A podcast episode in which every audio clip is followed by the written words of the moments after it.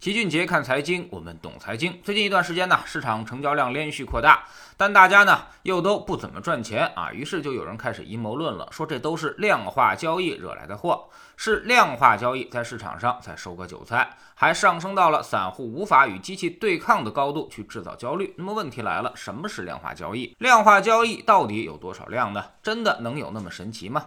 量化交易呢，其实不是什么新鲜事物了，这东西在国内已经存在好几年的时间了。主要策略呢就是三种：股票对冲、指数增强以及 CTA。所谓的股票对冲呢，就是跟股指期货一起使用，做多的同时开空仓，把市场的波动给对冲掉，只赚股息收入和增长收入。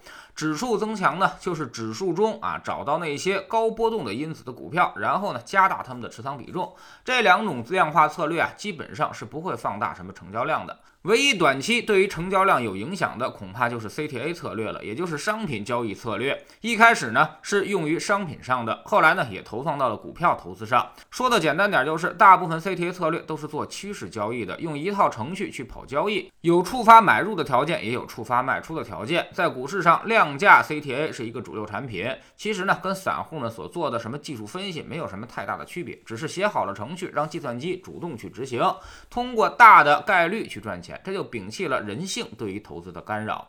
今年以来呢，行情特别极致，特别是周期行情，几乎是单边上扬，所以这些量化策略啊开始大行其道，表现的也是十分出色。特别是指增产品和 CTA 策略啊，被很多投资者所追捧，也都赚了不少钱。那么问题来了，他们真的是市场放量的罪魁祸手吗？其实并不是，这些量化策略啊，基本上都来自于私募基金，而私募基金的规模呢，一共才不到二十万亿，投股市的才五万多亿。量化在私募中顶多呢占百分之二十，所以量化的规模其实并不大，只有一万亿左右。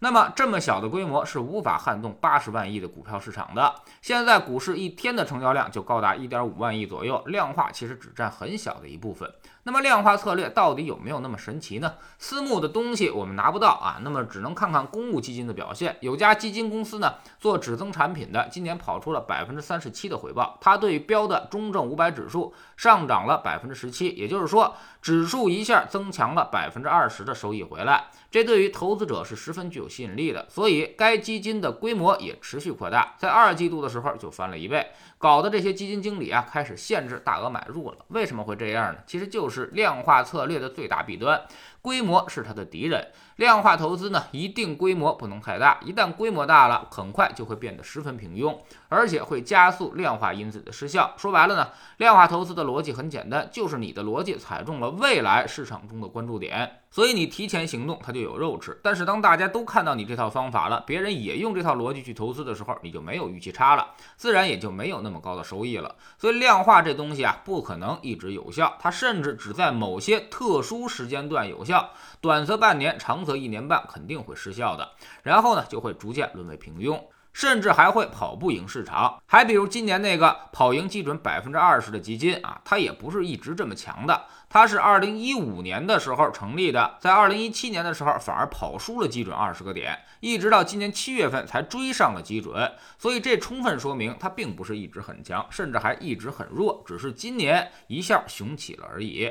所以大家应该对量化交易有个清醒的认知，特别是不要追高啊！今年的行情过于极致，一方面周期上升才有了 CTA 策略的火爆，另外一方面五百指数爆发才火了指增产品。如果后面下跌，可能股票对冲策略反而也是一个不错的选择。这种大涨大跌的环境是很适合量化策略表现的，但是它也注定不会长久。估计呢，用不了多久，量化就会失效，短则半年，多则一年，它们就会变得十分平庸。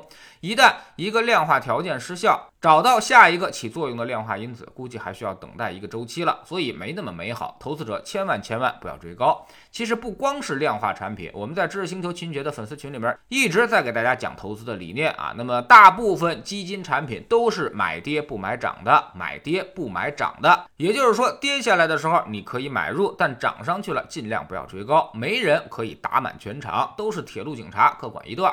你看它涨得好再买，那就刚好接了个高点回来。这也就是为什么很多投资者都转而买基金了，最后还是会赔钱的原因。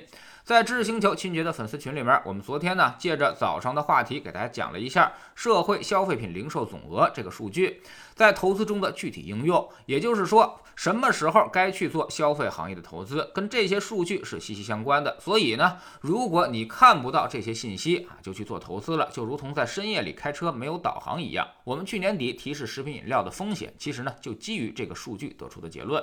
我们总说投资没风险，没文化才有风险。学点投资的真本事，从下下载知识星球找齐俊杰的粉丝群开始。